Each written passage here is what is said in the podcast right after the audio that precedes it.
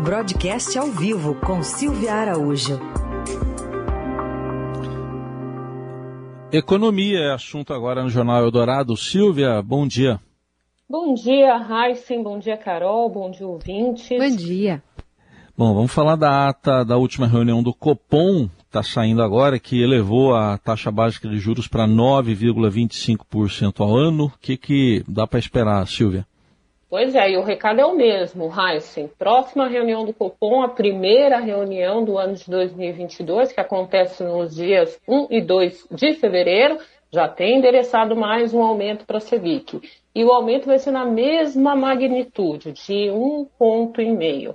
Então, em fevereiro, comecinho de fevereiro, primeiro trimestre do ano, a gente já vai ter aí taxa de juros de dois dígitos, taxa básica. Lembrando que taxa básica é quanto custa o dinheiro para os bancos. E aí, em cima dessa taxa, a gente sabe que os bancos vão colocando outras taxas, outras taxas, até chegar naquelas taxas bem altas, né, Heisen, dos empréstimos é, lá na ponta. Empréstimo pessoal, cartão de crédito, enfim, todas as linhas de financiamento é, dos bancos.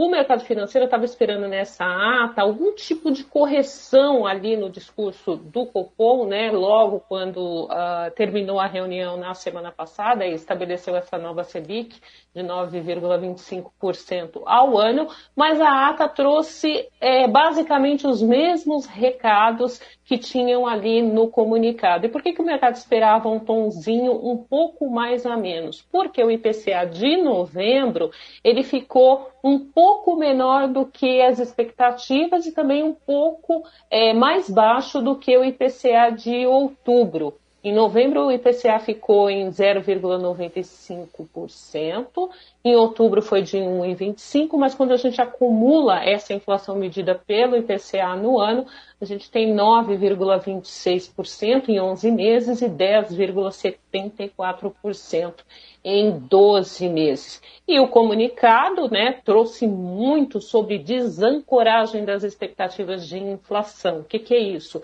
Ninguém está conseguindo antever o que vai acontecer com a inflação ali de médio e longo prazo essa, essa questão da desancoragem das expectativas, o Copom deixou muito atrelada a todo esse problema fiscal do país, esse fiscal descontrolado do país. O ministro Paulo Guedes, no último domingo, ele foi contra essa tese do Copom, falou assim, não, a desancoragem ainda não existe desancoragem da inflação, por conta de fiscal, por conta das contas públicas desordenadas do país. E colocou toda a conta né, de você não conseguir é, olhar para a inflação ao, ao próprio processo inflacionário que tem sido falado que a altas muito fortes de preço, não só aqui no Brasil, e esse fenômeno da inflação tem sido espalhado pelo mundo. A gente tem visto isso nos Estados Unidos e na Europa também. Só que por lá ainda não teve aí aumentos de taxas de juros como a gente está tendo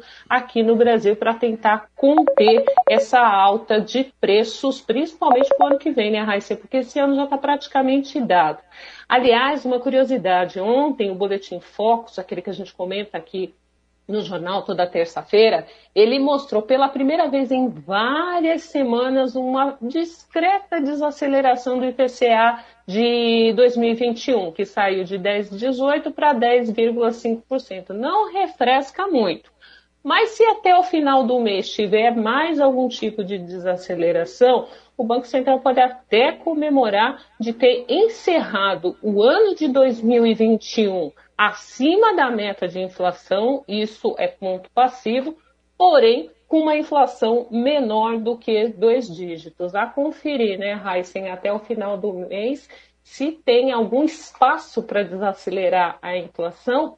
Só lembrando, ouvintes, que tradicionalmente o mês de dezembro, né, no mês de dezembro, acontece ao contrário. Você tem aí geralmente uma pressão adicional é, dos preços por conta das compras de final de ano. Queria que você falasse um pouquinho também, eh, Silvia, sobre essa medida provisória que daria um socorro aí às elétricas para que a gente pague menos conta de luz ano que vem.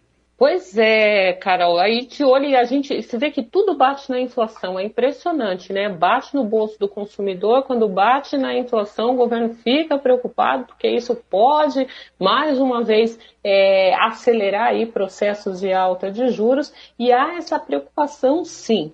É, alguns dias atrás, o Estadão e o Broadcast trouxe um, um material que obteve com exclusividade da ANEEL, mostrando que tinha uma expectativa de um aumento médio das tarifas de energia para o ano que vem entre 21% e 22%. Então a gente já olha o seguinte: se você já está olhando para a inflação do ano que vem, ela hoje, pelas expectativas que a gente tem aí, que não são muito precisas por conta dessa desancoragem que eu falei lá atrás, ela já está mostrando que 2022 não vai cumprir meta, então você imagina uma alta de 22% nas contas de energia elétrica.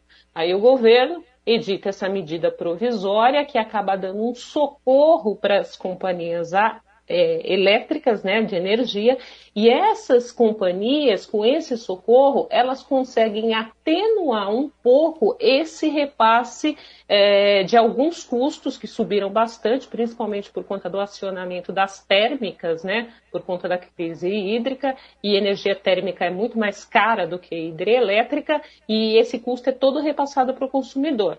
Com esse socorro, você ameniza um pouco esse repasse. Então, esse aumento médio aí para o ano que vem, que já estava endereçado na casa de 21% a 22% para a energia elétrica, ele deve cair um pouco.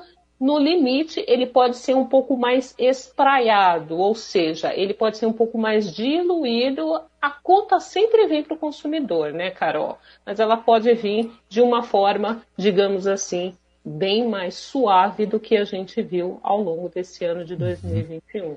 Muito bem. Aí análise da economia com a Silvia Araújo, que volta na quinta ao Jornal Eldorado. Obrigado, Silvia. Até mais. Até lá.